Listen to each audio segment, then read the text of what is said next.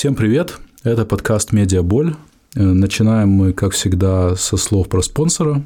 Спонсор подкаста – украинская компания AdMixer. AdMixer разрабатывает рекламные технологии и помогает паблишерам эффективно монетизировать сайты и мобильные приложения. Команда AdMixer разработала решение, которое позволит идентифицировать пользователей и сохранить доходы от рекламы после отключения third-party cookie файлов в Chrome и других браузерах в 2022 году. Прочесть об этом подробнее можно, перейдя по ссылке в описании подкаста. В прошедших выпусках «Медиаболи» мы в основном говорили про эм, традиционные новые медиа, сайты, иногда даже про старые новые медиа, э, про печатные журналы. Э, теперь я думаю, что настало время поговорить про новые-новые медиа. Мне кажется, в глобальном мире до сих пор не ответили на вопрос, что это может быть. Но э, мне кажется, я неоднократно об этом писал, что Э, горизонт эволюции медиа лежит э, в области расширения понятия экран. То есть в мире AR, VR, э, mixed reality. И, собственно, мой собеседник Дмитрий Корнилов уже несколько лет занимается практическим применением, коммерческим применением этих технологий в Украине – развитием и популяризацией э, дополненной реальности и какой-нибудь еще реальности, о которой мы поговорим. Привет. Привет, Андрей. Дим, опиши простыми словами то, чем ты занимаешься, чем занимается твоя компания Face, или она называется Triple F Face. А, Face Me или Face, да. на самом деле, как кому удобней. Студия Face создает э, Instagram, Snapchat и TikTok фильтры для бизнеса и занимается новой нишей в коммуникациях, которая называется Social AR. Я согласен, что э, слово э, сочетание дополненная реальность, э, новая технология, оно всегда э, вызывает ассоциации со сложностью, поэтому я сам люблю упрощать, поэтому э, фильтры это шаблон для создания контента, в который можно э, интегрировать брендинг или коммуникационное сообщение клиента, то есть, э, собственно говоря, бренда или бизнеса. И если смотреть на это в этом ключе, то по сути это инструмент, который позволяет превратить в эти самые медиа тот слой, э, тот слой, который еще ранее не использовался для этого, а именно обычных немедийных потребителей. С помощью Instagram фильтра обычный потребитель становится нашими медиа. Угу. То есть до этого нашими медиа были э, всякие э, пресса, э, там печатная, непечатная, цифровая. Также медиа это рекламные носители. И потом к ним добавились инфлюенсеры большие, которые сейчас практически являются часто говорящими головами, и измеряются э, они цифрами такими же, как рекламные площадки. Угу то сейчас у нас появился инструмент, который наконец-то позволяет превратить толпу превра... в медиа. Превратить каждого из участников этой толпы, да, в медиа, которые будут дружно нести а, одно коммуникационное сообщение от бренда, причем это будет выглядеть очень органично, естественно э, и визуально консистентно, что, что прикольно. Вы сейчас работаете в основном только в Инстаграме, да? А, мы работаем на 95% в Инстаграме сейчас. Это связано с тем, что а, у этой соцсети самое большое покрытие. Угу. Ну, должен сказать, что очень крутой также функционал. Но в этом году Snapchat выкатил достаточно революционную вещь, которая э, изменит э, игру 100%. Это э, full body tracking, который определяет все тело человека целиком, что позволяет воплотить э, вожделенный use case примерку одежды. Угу. То есть теперь в это, с этого года можно в, в Snapchat примерять кроссовки, пальто, э, свитера, футболки и прочее, прочее. Сейчас еще работает сыровато, но э, мы уже получили вот те самых 5% заказов, причем из США, mm уже на реализацию вот этой фичи. А до этого там был трекинг лица только, А да? до этого, да, то же самое было, что с Инстаграм. Ну и настигает ТикТок, э, наступает, они догоняют. Э, пока что мы еще ничего там не делаем, но в этом году мы стали э, партнером TikTok по разработке. Поэтому сейчас мы эксклюзивно можем получать от ТикТока задачи уже по разработке фильтров и будем делать там тоже. Слушай, ну э, ты можешь как-то описать вот рынок, э, рынок фильтров в Инстаграме? Как, как это сейчас выглядит? Потому что я помню, э, когда ты начинал этим заниматься, это было, ну, наверное, года два назад. Да, и да. тогда было много хайпа вокруг VR, AR, когда, собственно, Instagram запустил этот Spark AR Studio э, свой, открыл, собственно, платформу для э, user-generated контента, но прошло уже несколько лет, и на что сейчас это похоже? Как и любой новый инструмент, фильтры, они проходили разные этапы осознания. То есть, вот когда... И буквально, вот если вспомнится, вспомнился мне история про мартышку и очки. Так. Э, мы сначала, значит, эти фильтры так пытались применять э, для какого-то, как ты говоришь, там хайповых проектов. Потом мы их пытались применять для как классические, это под мы я подразумеваю рынок. Ну да, да. Мы украинцы, значит, э, украинский, и даже мировой рынок, в общем-то, весь. Потом мы их пытались применять как классические носители. А давайте всем потребителям повесим логотип на лоб и посмотрим, что будет. Угу. Не работает почему-то. Значит, Потом э, была э, история с тем, чтобы э, делать э, какие-то еще отвлеченные фильтры просто э, условно э, вот была мода такая, все начали делать фильтры с гаданием. Угу. И считали, что это... Э, почему их начали делать? Потому что это самые дешевые виды фильтров. Это когда ты трясешь головой, у тебя там э, какие-то фигуры. Даже, даже не то, что трясешь, ты просто нажимаешь кнопку записи, типа, и он тебе выдает, типа, какой ты сегодня кофе. Угу там э, без кофеиновый на кокосовом, условно. Mm-hmm. То есть эти фильтры были самыми дешевыми, э, в производстве их мы даже выпускали бесплатный мануал, как их можно собрать за 2 часа, и все их делали, думая, что это работает. Но мы, как, одна, как первая студия на рынке, э, все это время занимались и образованием этого рынка, и одновременно сами учились. Mm-hmm. И мы сейчас пришли к тому, что Инстаграм-фильтры это инструмент, э, который э, шаблон для создания контента, который создается исходя из интересов аудитории, чтобы облегчить жизнь этой аудитории, а, выполнить их цель, а именно дать им инструмент для создания прикольного контента, чтобы mm-hmm. они получили свои лайки, огоньки и, и улыбочки. И аудитория взамен на такой э, дар дает э, рекламу в рамках своей уже аудитории. То есть э, сейчас можно говорить о, о том, что основной use case который вот мы э, форсим, который является самым эффективным, это шаблон для проведения брендированных флешмобов, челленджей и промо-активностей. Угу. Э, вот как-то так. Ну, а ты анализировал сам, э, ну, как, не знаю, экономические показатели э, самого этого рынка в Инстаграме? Однозначно да, и я отношусь к тем маркетологам, которых на встречах никто не любит, которых, которые спрашивают, хорошо, а где здесь деньги, mm-hmm. там, типа, аналитику собираете и так далее. Вот я, я сам такой чувак, я не люблю историю про то, что, ну, это имиджевая тема, там, mm-hmm Бренд awareness. Да, да, да, да, да, да, да, да, вот это все. Ну, я понимаю, что это может работать только в некоторых случаях, когда идет речь про какой-то запуск какой-то совсем новой нишевой темы, тогда действительно все методы хороши. Mm-hmm. Но мы э, максимально заморочены на цифрах и стремимся к двум вещам.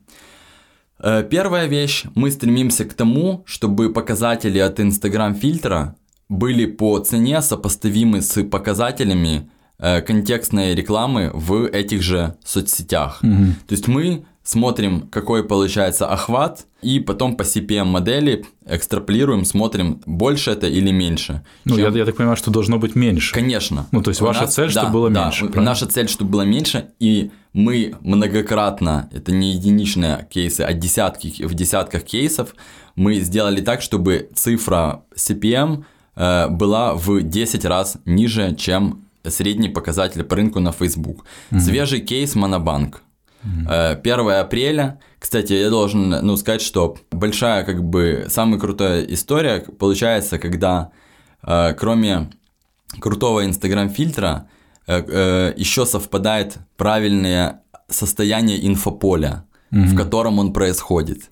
Например, вот в случае с Монобанком там все гениально. Во-первых, берется история с чипированием, про которую сейчас говорит, не говорит только ленивый. Нас же угу. еще и чипировать начали прямо ну, в Украине. Да, да. Второе. День 1 э, апреля все так и ждут, когда кто-то смешно пошутит. Угу. И третье. Э, Монобанк берут, берет эту шутку, они говорят, мы вас чипируем, и они это вмонтируют прямо в приложение.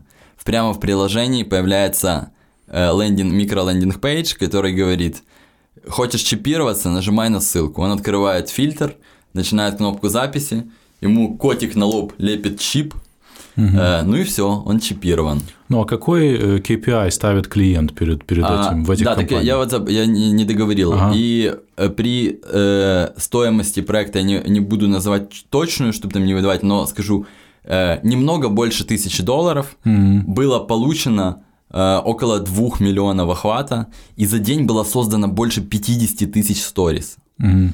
То есть это, ну, это не, никакой рекламный бюджет за такой промежуток времени такого э, не даст, такого awareness. Все себя забрендировали монобанком на день. Э, поэтому вот первая цель, сейчас все-таки отвечу на предыдущий вопрос, у нас mm-hmm. всегда это при, э, сделать, достичь показателей больше, чем с помощью классических инструментов рекламы. И вторая цель, которую мы всегда хотим достигать и предлагаем клиентам, это подвязать воронку, в которой Инстаграм фильтры есть как один из инструментов – под продажи.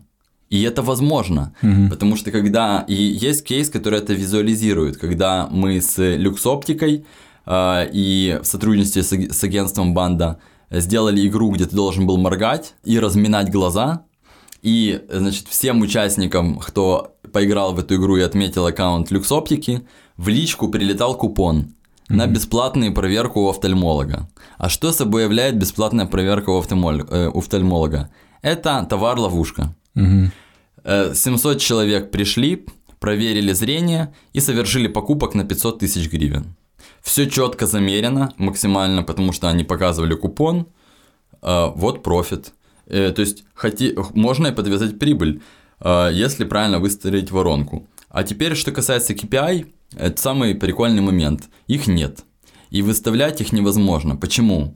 Потому что Инстаграм фильтры это инструмент, который, дви, которым движет аудитория, а поведение аудитории, причем аудитория не какая-то там 10 человек с охватом по 50 тысяч, угу. а просто вот большая выборка с разными абсолютно охватами, с разными ситуациями в жизни. Она не, не прогнозируема, не предсказуема. То есть мы можем эмпирически опираться на опыт подобной категории, говорить так, у нас в косметике, значит, у нас бьюти-фильтры собирают при аккаунте размером 50 тысяч, собирают 500 тысяч охвата. Это так было. Но если в этот день вдруг начнется локдаун, mm-hmm. э, или Илон Маск запустит ракету, все будут говорить об этом, люди, и ничего не произойдет. Поэтому мы э, говорим про э, наш прошлый опыт, но не ставим KPI э, вот такие классические. Не, ну я думаю, вы же ставите KPI вот те, которые ты описал себе, то есть там, чтобы э, это было дешевле и так далее. Сто процентов. Просто вы да. не фиксируете э, это. Да, мы не фиксируем на, просто в договоре как классическую типа mm-hmm. тему, потому что опять же, э, вот мы зафиксировали, потом в последний момент кто-то из бренд-команды решил добавить логотип в нижний, в нижний левый угол незаметно. Mm-hmm. Все, это сразу срезает уже конверсию. То есть часть гордых людей не, уже не повесит этот фильтр себе в сторис. Mm. Поэтому, э, но что касается того, чтобы не делать говно, да, мы однозначно к этому стремимся, и мы э, честно говорим клиенту, когда мы видим, что это э, не взлетит. Почему? Потому что это компрометирует, к сожалению, даже не нас, а инструмент. Mm-hmm. И это грустно. А ты анализировал, вот как, э, ну, собственно, в чем заключается механизм виральности в использовании фильтра? А, как запускается Однозначно, этот эффект? да. И, кстати, я могу сказать, что меня эта те... для меня эта тема является самой интересной в этой... То есть для меня история с фильтрами – это не AR, не технологии. Для меня это история про социальную психологию. Так. которая для меня сейчас просто, ну, я, я считаю, что это ключ как бы ко всему маркетингу. Ф- Феномен фильтров заключается, ну, во-первых, почему люди его используют? Ну, смотри, я задаю этот вопрос, потому что для меня вот, как, ну, я там, мы друзья в Фейсбуке, я иногда смотрю, что ты постишь, там, какие-то ваши отчеты, и для меня большая часть фильтров, которые делает Face, и вообще фильтров, которые я встречаю в инсте, выглядят, ну, мягко говоря, странные и стрёмные по, ну, визуальной части, не знаю, может быть, э, я устарел или там э, не те фильмы и музыку слушаю, но с одной стороны на входе эти фильтры выглядят довольно отвратительно, с другой стороны вы отчитываетесь про какие-то там миллионы, миллиарды импрессионов и так далее. То есть меня интересует в этом плане, что заставляет человека да. шерить э, фильтр. Сейчас э, как раз про это расскажу. Значит, суть в том, что э, стоит сделать степ-бэк. Зачем люди пользуются соцсетями и вообще там создают контент? В частности, ты. Так. Потому что мы, у нас сейчас общество а, атомизировалось, мы очень мало видимся с друг другом, мы очень мало говорим друг другу, эй, ты сказала классную вещь, э, ты хорошо выглядишь, там еще, ну что-то, просто мало говорим, э, обсуждаем, у нас у всех дефицит задаться вопросом, а существую ли я на самом деле. Настолько как бы все несется, инфы много, ты в этой инфе становишься очень маленьким. И нам нужно внимание. Поэтому в соцсети мы приходим для того, чтобы компенсировать этот дефицит внимания. Ты, Андрей, выкладываешь э, свои провокационные э, какие-то такие отчеты по медиа, э, какие-то посты, э, где-то ты пишешь эссы, эссыз, фактаж, где-то ты закла- э, закладываешь какую-то шутку, чтобы вызвать реакцию. Хочешь кого-то триггернуть, подцепить. Ты это получаешь. Ты кайфуешь, ты делаешь свое дело. Точно так же и другие люди, они хотят внимания. Но не все могут получить внимание, создав какой-то интеллектуальный продукт. Есть несколько, я это рассматриваю условно вот как этот кон- всю историю про контент-маркетинг, как определенный тоже магазин, marketplace. Ты находишься на книжной полке, Андрей. А есть люди, которые находятся на полке с видеокассетами Мгм. в сторис. Сторис это огромнейшая полка. Ты можешь ее добирать и смотреть этот сериал. Туда легче всего попасть. Ее легче всего смотреть, эту полку. Э, Там э, на нее легче всего реагировать.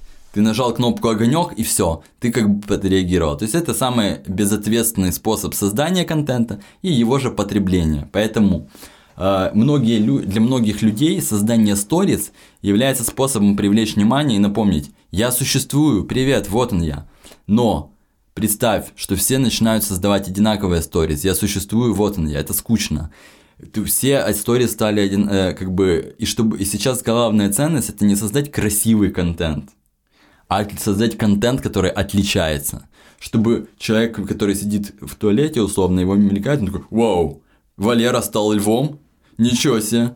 Пу- Валера стал бомжом. Там, Валера, да, с кем там, истории. да, Маша стала редиской, вот как у нас сейчас слепо идет классный фильтр, где ты в овощи превращаешься, Э, вернее, э, украшение, украшение, мейкап из них. В общем, э, это помогает, и больше того, интересный феномен, уже финальная мысль.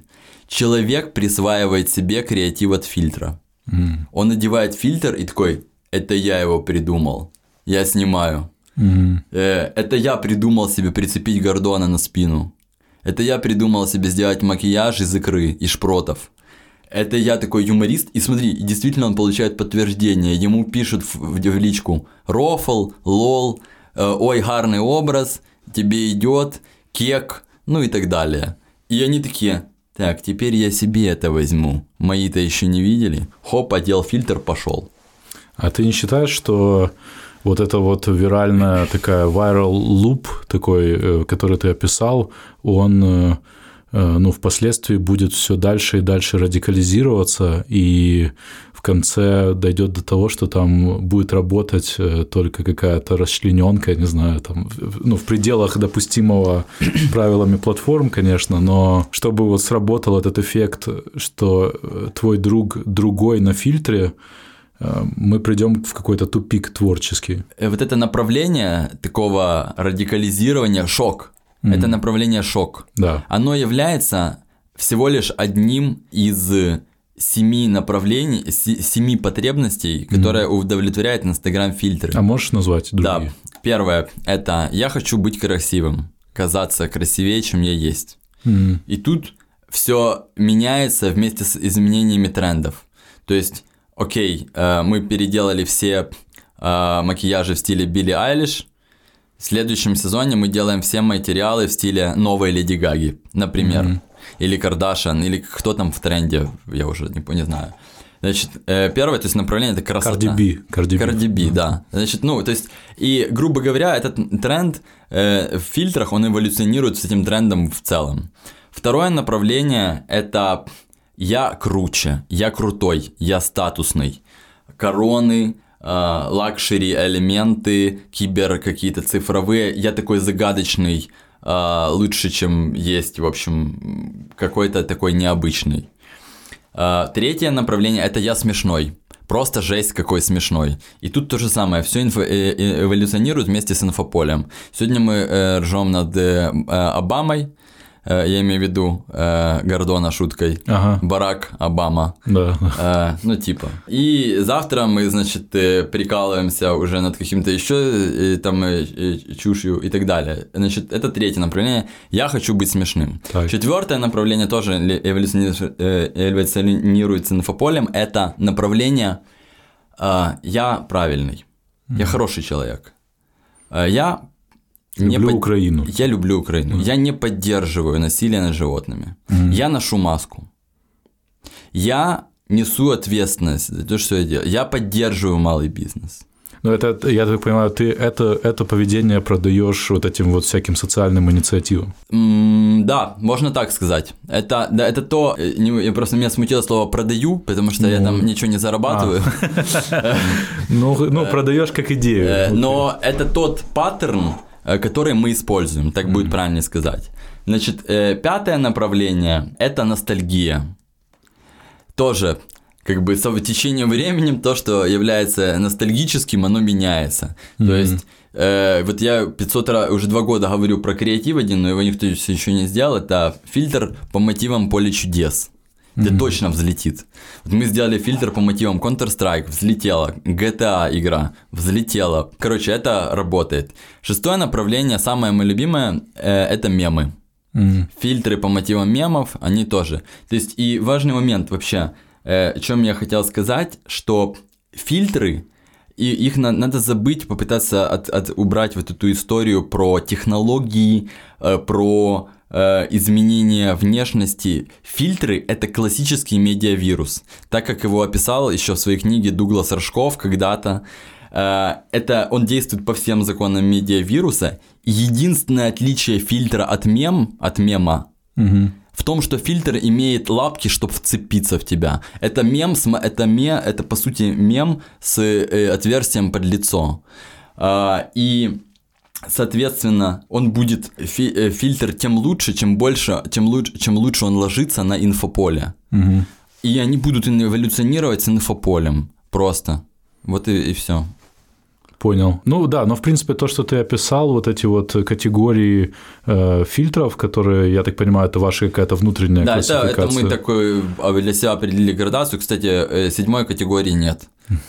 Я забыл ее. Не, подожди, шок. А, ну, э, кстати, спасибо. Да, и седьмая ка- категория это, это, это, э, это, ш- это жесть, да, это шок, это э, вот именно вот. э, Ну, типа, а оно для меня, жесть. в принципе, ложится в э, ну, как-то параллельно идет классификации виральности. То есть там же тоже примерно такие же, вот в разных книгах по виральности примерно похожие истории, что это должно быть, с одной стороны, что-то давно знакомое и что-то новое, что-то шокирующее и так далее. Окей. Размышляешь ли ты над тем, что твой бизнес невероятнейшим образом зависит от платформ? Больше, чем э, мой бизнес как медийщика. Тут вопрос моего лично подхода к, к- конкретно к этой всей истории. И мой подход, он здесь максимально гибкий. Мы не из тех людей, э, ну, мы, э, на- наша студия не, не относится к таким, которые вцепились в свою технологию и типа на ней едут. То есть, да, мы э, зависим э, от Инстаграма, но еще, еще год назад я сказал, э, мы с ком- ребятами обсуждали, я сказал, ребята, История с Инстаграмом классно идет, но кто знает, что сделает Марк завтра? Возможно, Да, это да. все дерьмо просто закроется. в один день. Вот я об этом же и говорю. И я говорю, поэтому мы сейчас добавляем направление, и мы добавили направление разработки просто 3D-контента.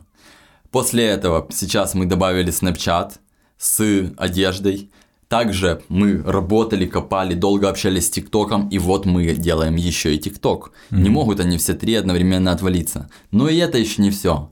Ну, слушай, они не могут отвалиться, но если ты 95% контента делаешь для инсты, то это 100%, существенный удар. Э, сто процентов. Э, но и это еще не все, потому что мы, кроме этого, сейчас э, работаем над направлением цифровых аватаров. Это цифровые инфлюенсеры, которые снимают, и это, и которые э, будут работать на вообще стендалон другой платформе, на mm-hmm. частной платформе, не э, вот этой э, социальных сетей.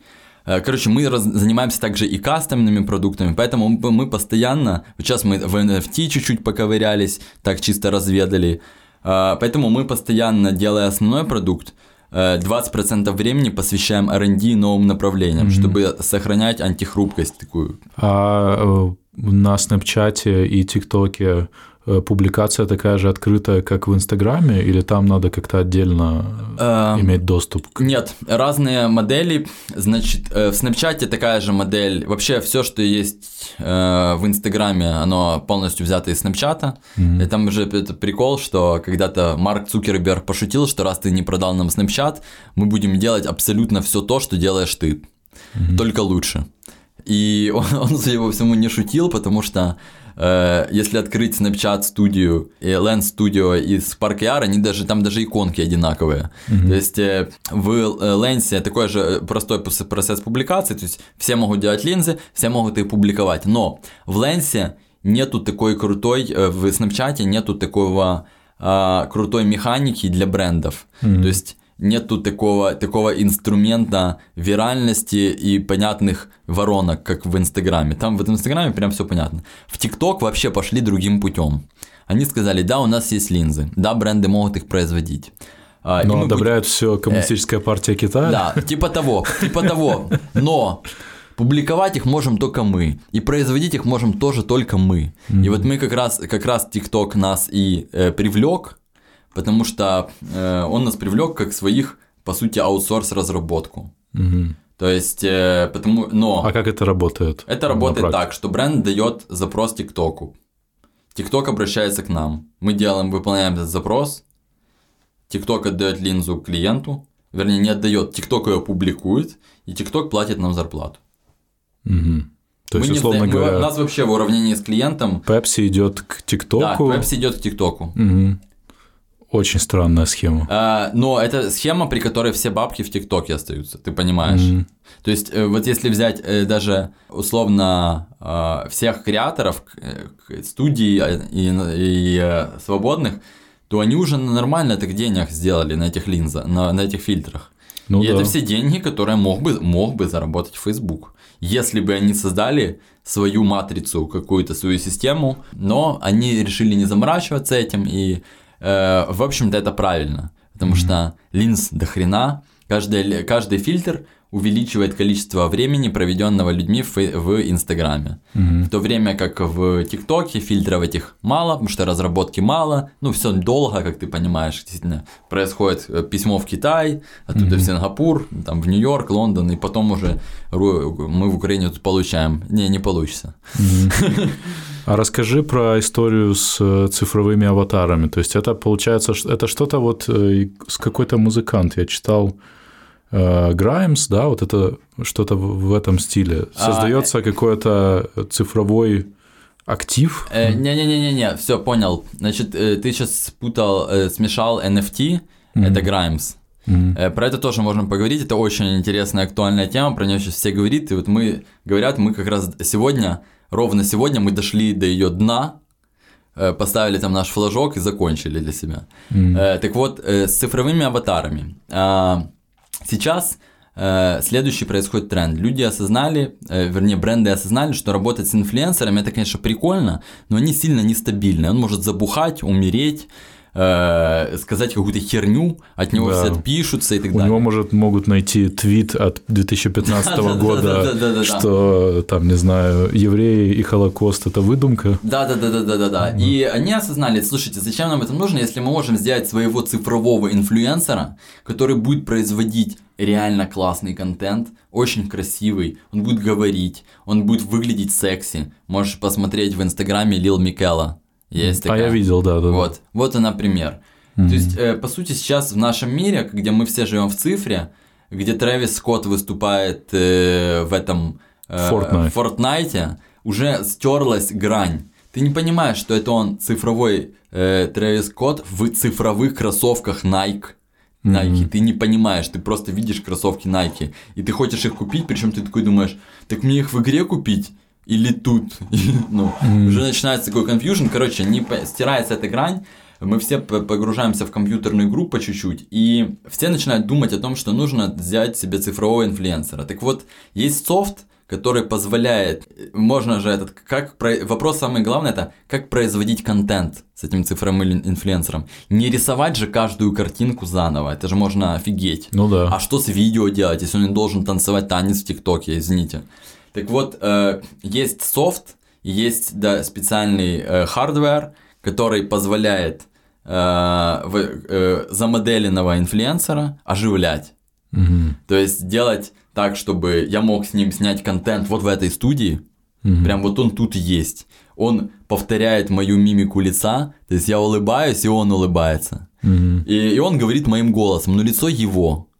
Или если... И под таким образом э, условный менеджер Петро сможет записывать э, э, лайвстримы и делать контент от имени ковбоя Мальбора, условного. И этот как бы next step. Эта вещь, она э, широко, кстати, используется и в кинематографе. Собственно говоря, вот эти все анимационные ролики, они таким же образом стоят. Так вот, эта вещь уже становится доступной м, потихоньку, и мы будем в Украине одними первые, из первых, кто будет ее делать мейнстримом. Мгм. Потому что мы верим в то, что цифровые э, инфлюенсеры и аватары это next э, как бы вещь. Но учитывая, что инфлюенсеры забрали бизнес у медиа в какой-то момент, у более традиционных, то, конечно, это такая печальная для них будет новость. А и у тебя уже есть заказы на Да. цифровых инфлюенсеров Да. в Украине. Да. Э, Собственно говоря, заказы сформира... э, они привели к тому, что э, мы начали это туда копать. Ведь так странно, мы сделали, начали э, получить заказ, начали копать, и как только докопались, к нам пришел еще один. То есть, и мы поняли, да, надо докапывать дальше. Класс. Оно. Ну, а ты не, не можешь сейчас анонсировать? Не могу, не могу ничего, к сожалению, говорить, э, потому что это все. Я думаю, эти бренды очень хотят быть первыми. Мгм. И, ну, А их будет- несколько, э, да? будет- да, но они в разных категориях, не конкурирующие. Мгм.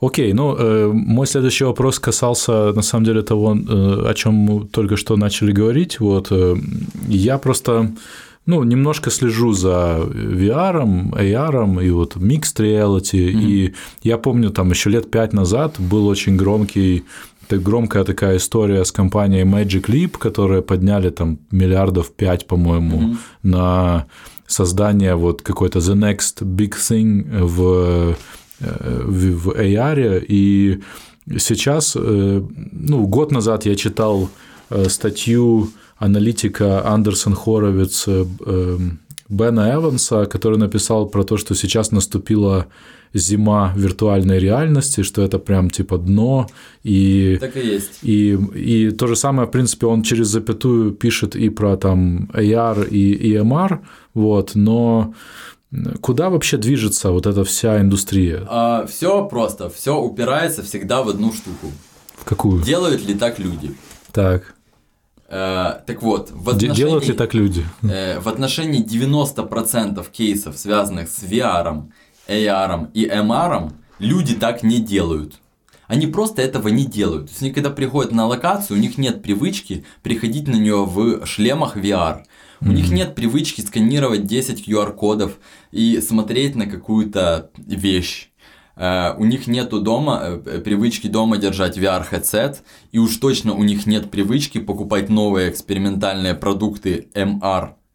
э, и проводить какие-то опыты в дом, дома. Mm-hmm. А, поэтому все упирается исключительно в то, что люди... Но в том, что касается того бизнеса, которым я занимаюсь, social AR, mm-hmm. люди так делают. Mm-hmm. Люди так делают, э, и еще как, как бы. То есть это то... То есть э, важный момент. Э, не, нужно AR во-первых, AR, VR и, и MR, его вообще их не надо разложить по разным полкам. Это разные вещи, просто как э, футбол, баскетбол э, и водное поло. Ну, типа, у них mm-hmm. есть у всех мяч, типа, ну да, но это вообще разная хрень. Э, их надо разложить по разным полкам и рассматривать даже внутри каждой из них, их сегментировать. Так же, как вот реклама. Есть э, разные, есть реклама, которая зашла, там гугловые форматы, фейсбучные форматы, а есть реклама, которая не зашла, например, глашатай.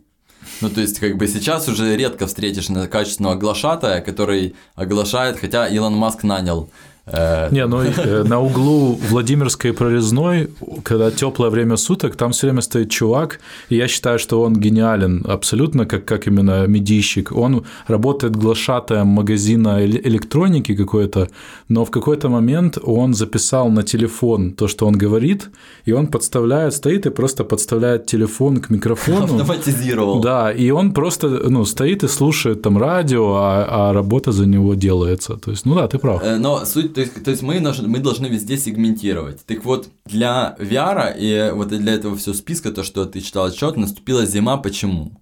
Потому что долгое время изобретались гаджеты в надежде, что люди будут так делать, а люди так не делали. Mm-hmm. Люди так пробовали делать. Были вот эти истории, когда все сидят на показе модах, мод в VR-хедсетах. Mm-hmm. Но они только сохранились в аналах Ютуба, как бы в каком-то ролике на 30 тысяч просмотров. То есть mm-hmm. то же самое, MR, э, дорого, да купить э, девайс дорогой, работает хреново. Э, AR, люди не, не, не готовы скачивать сторонние приложения. У них есть свой э, сет приложений, они с ним живут. Если в нем что-то появится по AR, и оно будет нормально ложиться, они его будут юзать, все нормально. Mm-hmm. Поэтому сейчас, с моей точки зрения, настала зима, потому что попытка э, нах, нахлестом, нахрапом э, э, сгенерировать нужный гаджет, изобрести нужный гаджет, не, по, не получилось. Э, и выстрелил внезапно AR в соцсетях. Э, вот, ну, просто я не уверен, то есть это тоже феномен. Вообще феномен, история про то, что внезапно люди сделали посты, а потом все начали делать стори. Вот Snapchat изобрел, и потом все, так и стало. Короткий контент. Оказывается, все ждали короткого контента. Потом всем оказалось, что нужно шаблон для создания контента. Фильтры зашли. Люди, кстати, если ты спросишь про фильтр у кого-то и скажешь им, что это дополненная реальность, они на тебя так посмотрят, такой, типа, в смысле? Так это стикеры просто, ну, типа, это ушки, какая дополненная реальность. Они не, даже не отстреливают, что оно и есть. Mm-hmm. А, вот.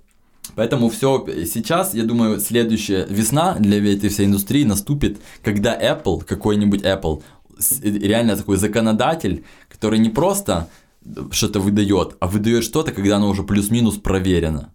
Угу.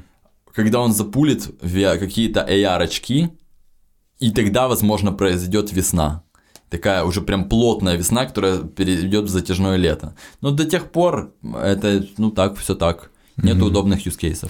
Ну, у вас был use case э, с модой. Собственно, ты упомянул про то, что уже никто не сидит в очках, но э, в шлемах виртуальной реальности на показе, но вы делали э, вместе с Финч, и, да, наверное, да. ты еще с кем-то делал, да, по-моему, да.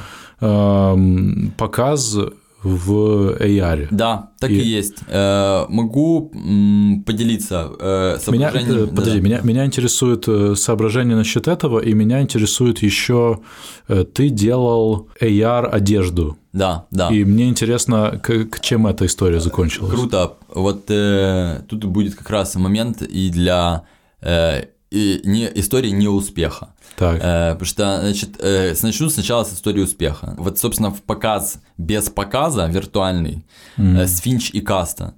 Э, это э, проект, который от пользователя на самом деле требовал очень простых дополнительных действий.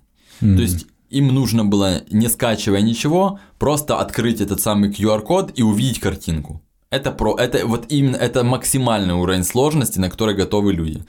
Просканировать код и тут же увидеть. Вот просканировать код, перейти куда-то, это уже не, не, не это все. И второе, на этом самом показе мы же ставили AR-зеркала, зеркала с дополненной реальностью, где камера тебя снимает, и ты в зеркале отражаешься mm-hmm. уже в маске. Ну тут вообще ничего не надо делать. Ну, это да. классный use case. Mm-hmm. Кстати, до сих пор я считаю, что он очень крутой, и в магазинах косметики надо везде эти зеркала поставить. Подошел, и ты уже в мейке. Это работает, не требует никаких действий. Подошел, mm-hmm. это, классный кейс.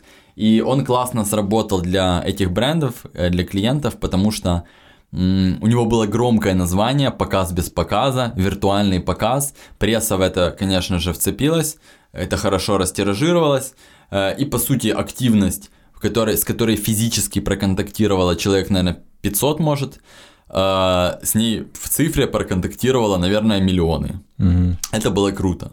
И вот второй кейс, который визуализирует мой тезис предыдущий, про то, что делают ли так люди, это история про одежду с дополненной реальностью. Это концепт, который, который пришел э, в голову, исходя из очень логичных соображений. Например, мы же, мы сейчас все контактируем с друг другом в цифре, поэтому не важно, как мы выглядим физически, важно, как мы выглядим в цифре. А что если мы создадим футболку, которая физически будет выглядеть одинаково, а в цифре она будет выглядеть по-разному? И ты прям в телефоне сможешь переключать ее режимы. И с одной футболкой снять, снять контент, где ты в огне, в каких-то щупальцах, в каких-то алмазах, еще чем-то. Такой стильный, крутой, мы все произвели.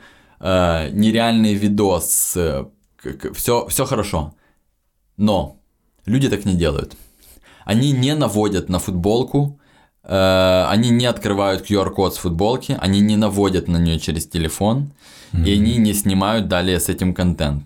Они делают другую вещь. Они просто поднимают телефон и снимают. Mm-hmm вот эти два и шага, наводят на лицо они, они стали, да, они стали киллером. Про, то есть все, уже это. Я рад, что мы сделали этот кейс, потому что э, он нам дал, во-первых, эти знания, во-вторых, он нам дал опыт технический. И я mm. уверен, что в какой-то инкарнации этот кейс проявится через три поколения, mm. когда не нужно будет открывать QR-код, э, делать всю эту фигню. То есть история про то, что твой физический э, шмот может иметь несколько цифровых внешних видов, она Э, make sense. Mm-hmm. Но user flow оказался здесь тем, что его убивает на корню. И какая судьба? Судьба такая, что это дало много хайпа, это дало много внимания. Больше того, нам до сих пор приходят на это заказы. Mm-hmm. Производитель одежды предлагает да, да, вам да, разработать да, фильтр. Да, бизнесы да. приходят. Э, сейчас, сегодня как раз зашел вообще заказ из Копенгагена. Mm-hmm. То есть нас прям находят по SEO, Э, augmented reality closing, ищут, находят, приходят и дают запрос. Э, то есть это дало пользу, но коллекция э, сама по себе юзеры не вкурили, mm-hmm. они ее покупали только потому что ну, им понравились там футболки или принты, и она не стала солдаутом за два дня, как я хотел. Mm-hmm. Я хотел за один день. Mm-hmm. Расскажи про разницу в потреблении вот этого контента я даже помню, у тебя была когда-то э, теория мета-контента. Она до сих пор есть. Э, я до сих пор считаю, что фильтр это мета-контент, потому что да. это правильное слово.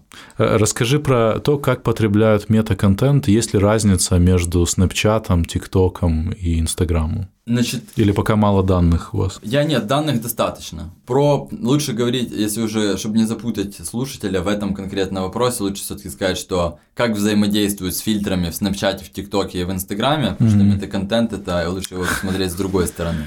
Как раз э, с точки зрения создания контента, а не потребления. Значит, что с точки зрения потребления? В Инстаграме где-то конверсия из увиденного эффекта в открытый составляет 5, э, это я сейчас говорю среднее, исходя mm-hmm. из, наших, из наших данных, составляет где-то 5-10%. Mm-hmm. Если э, эффект какой-то, конечно, невероятный, Э, ну, короче, нет, там просто, если он супер невероятный, то... Есть то 100 э, человек увидело э, историю своего друга с, с фильтром, да. и 5 человек, 5-10 человек из да, них 5-10 человек его открыло. Mm-hmm. Из этих 5-10 человек, увидев то, то, что они увидели, открыв, они сняли, э, половина где-то сня... Э, нажали кнопку затвора. И из тех, кто нажал кнопку 5, которые нажали кнопку затвора, 2-3 уви... запостили увиденное. Mm-hmm. То есть конверсия э, где-то вот такая. То есть и на э, условных... Ну вот мы можем взять даже по примеру того же Словно монобанка 50 тысяч. Какую долю составляет 50 тысяч от 2 миллионов? Э, не могу почему это быстро посчитать. Ну окей, ну то есть, Э, в э, в принципе, для виральности можно и одного человека достаточно, который запостит, А правильно? для виральности тут есть очень простой рецепт, который визуализирует эту штуку. Это что эта история действует ровно так же, как вирус обычный. А, Чтобы завирусить, если ты одного человека запускаешь в комнату со 100 тысячами, Мгм. то да, оно завирусится. То есть, если ты берешь одного узлового инфлюенсера, который знает 10 инфлюенсеров пониже и заразит их, Мгм. которая знает еще, это супер залетит. Если ты берешь 10 тысяч человек, у которых по 80 фолловеров на аккаунте, то эффект их заразит и тут же сдохнет в них же. Мгм. Э, ну, вот такая тема. То есть, как, так же, как с вирусом обычным. То есть, э, если человек ни с кем не общается, он никого не заразит. Что касается Снапчата, то там у меня никаких данных нет. Мгм. А, Статистики нет. Нету, да, просто нету статистики. Я могу только сказать, что он, судя по количеству, по меньшему гораздо количеству запросов, э, на него там все не так налажено. То есть Snapchat это вообще такое, вот воспринимается это как такое место, где очень крутые передовые эффекты. Snapchat опережает Facebook по э, технологиям где-то на полтора года. То есть вот то, что сейчас появилось Snapchat в Фейсе будет, наверное, в 2022 году Мгм. в Фейсбуке. А, но у них как-то все так э, как какой-то магазин приколов, типа, сюда приходит, да, я вытащил из снапчата маску, где там сос- э, где я состариваюсь. Ну, типа, ты ее показал друзьям, но это, короче, как-то все не, не меряется, как э, бренд кейсов мало по брендам, ну, короче, не- нету аналитики. А по ТикТоку, э, в ТикТоке акцент на другом. Э, ТикТок, он вообще другой психологически, он другой, чем Facebook, чем Instagram и Snapchat. И они об этом сами говорят, что в соцсетях люди создают контент, а у нас люди создают ТикТоки. Они создают под ТикТоками они подразумевают условный вот такой угар, э, какой-то, какой-то прикол. Короче, вещь, которая не несет напряга. Ты можешь творить. Ты создаешь, когда ты создаешь ТикТок, говорит, вы э, контент должны, могут создавать только крутые контент-креаторы, а ТикТоки могут создавать все. Мгм. И в ТикТоке э, акцент на вот этот вот движ, где все со всеми, э, акцент главный на челлендже. И маска там является просто приправкой где-то на полке, э, которую можно добавить. И можно не добавить. Она тебе может... Ты там вот, допустим, челлендж «Я грустный». Ты можешь погрустить так, а можешь через маску загрустить. Ну, типа, это, поэтому акцент на другое, поэтому э, виральность масок в ТикТоке самая большая, она однозначно в Инстаграме. Да. Ну, напоследок давай все-таки поговорим про NFT, э, раз вы, ты единственный мой знакомый, кто попробовал э, в этом виде что-то сделать. Зачем ты это сделал и ну, какой был результат? Э, окей. И что ты сделал? Давай с этого начнем. Да, значит, как, значит, насчет NFT. История следующая. Я услышал о том, что он происходит. Мгм. Э, Что люди так делают. Да, что люди так делают, и больше того, что люди зарабатывают деньги, и что для меня более важно, чем конкретно в разрезе этого кейса деньги, они зарабатывают популярность, Мгм. что есть некий Beeple, художник цифровой, который каждый день рисовал какую-то одну э, картинку. Э, он, это так, он и так это и позиционировал. Ну. Слушай, но с Биплом э, тут э, его как бы недооценивают его популярность до этой истории. То есть у него был аккаунт на 2 миллиона человек, по-моему, до NFT. Ну вот я не аукционов. уверен, что там, там 2 миллиона прям было. Мне, но факт того, что... э, окей, факт того, что я понял, что эта вещь может хорошо сработать на пиар. Мгм. А мне был нужен больше, чем э, заработок в контексте этой платформы, где там, ну, он исчисляется понятными какими-то единицами. Был интересен пиар, потому что это по- э, возможность быть замеченным э, в США, в Европе, в Азии, причем замеченным среди платежеспособной аудитории, что прикольно. Я изучил тему, те, и я понял ее, я ее осознал, то есть, чтобы ее осознать, нужно просто принять одну вещь. Точно так же, как в физическом мире э, существует оригинал и существуют копии. Ведь если есть копия Монолизы, которая также нарисована, все, все штрихи, ну это копия, она ничего не стоит вообще. Мгм. Точно так же и в цифровом мире это понятие легко экстраполируется. По сути, вот если ты покупал картины, ты знаешь, что картинам выдается паспорт. Да. NFT, то токенизация, это по сути присвоение паспорта об уникальности некоему файлу, после чего этот файл становится первым и уникальным, а все остальные файлы, которые могут иметь абсолютно те же свойства, они становятся копиями. Мгм. Причем ты владеешь всеми правами, о которых ты можешь заявлять и так далее. А, Что вот у меня оригинал.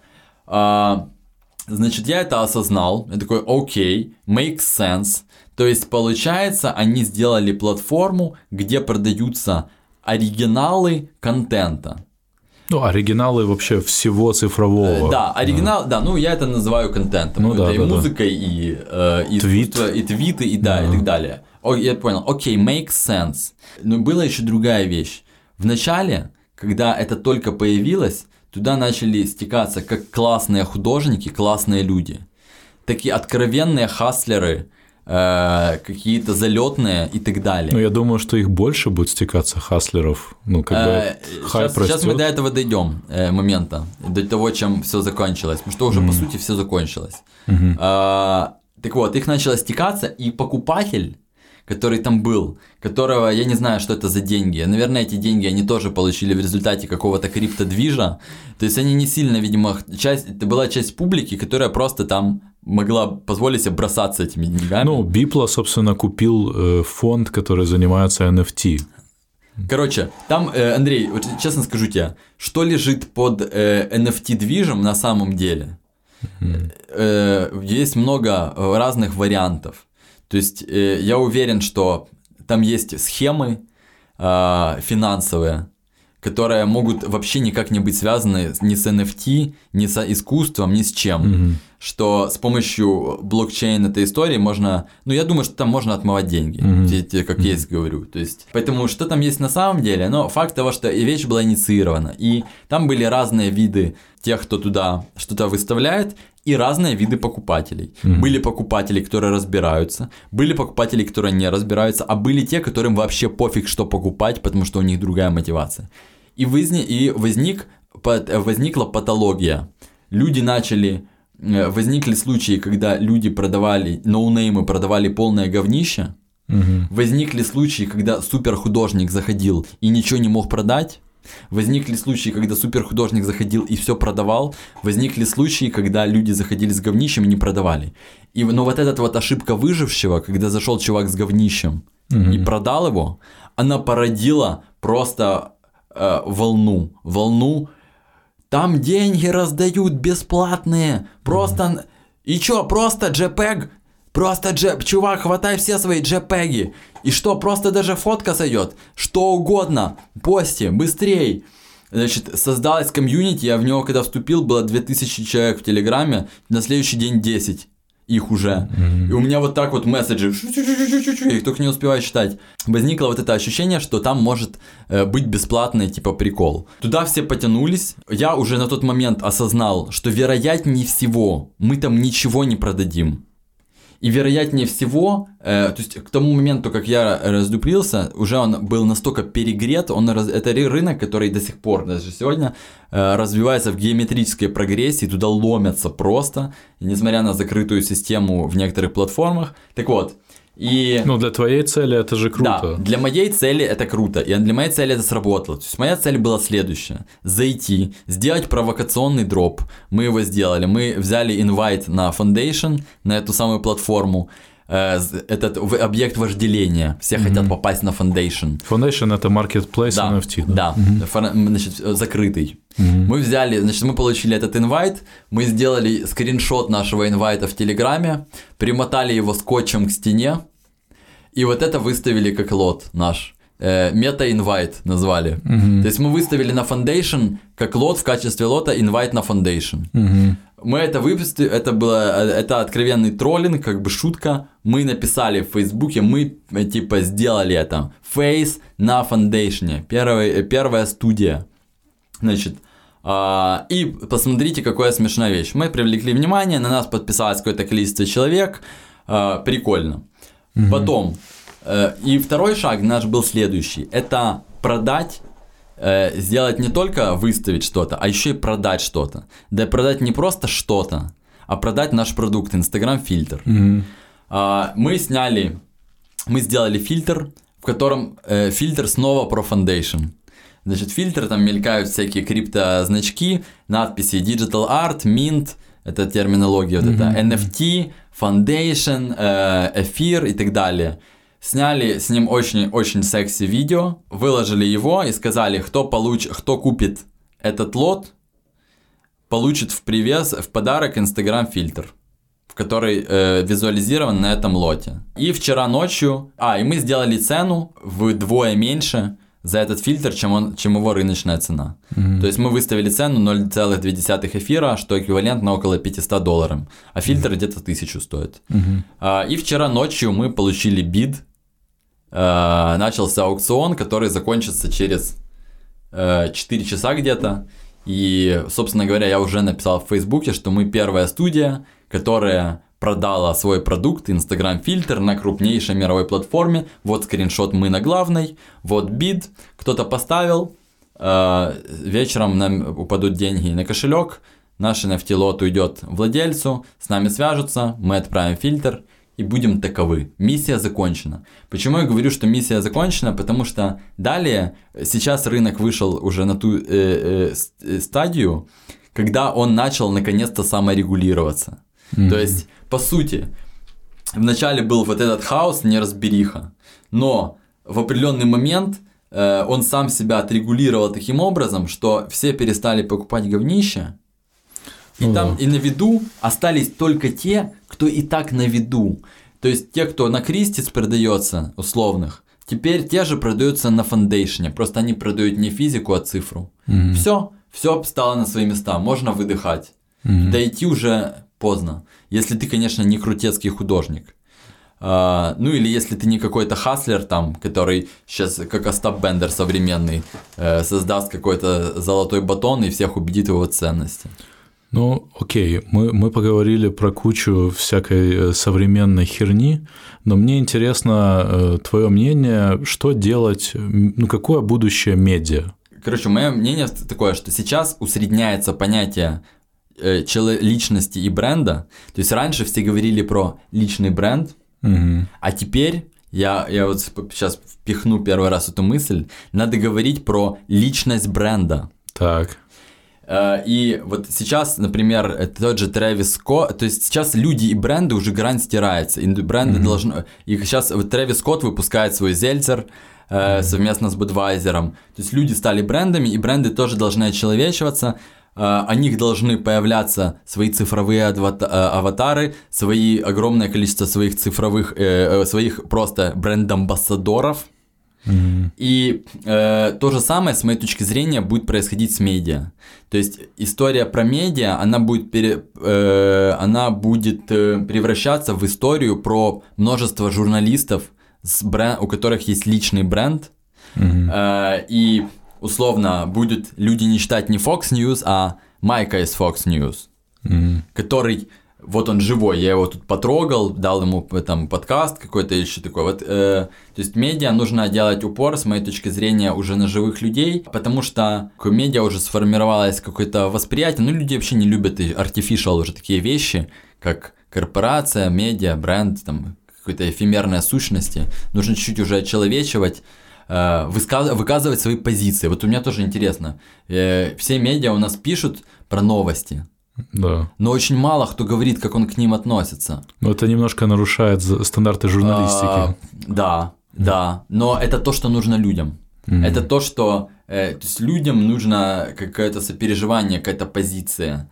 И, короче, вот в медиа классических этого нет, так же как этого нету в классических брендах, но в новые бренд, но, но, но прогрессивные бренды уже это добавляют. Кстати, social responsibility – это в эту копилочку как раз. Mm-hmm. Это часть очеловечивания бренда. Я сочувствую, я выражаю свою позицию по поводу поддержки женщин. Я Nike. Mm-hmm. Там, значит, все, Nike, и все такие, да, мы с тобой Nike, дружище Nike. Уже не воспринимается как корпорация. Теперь как мой старый добрый тапок Nike. Окей, ну, будем надеяться, что э, люди так делают, э, слушают подкаст.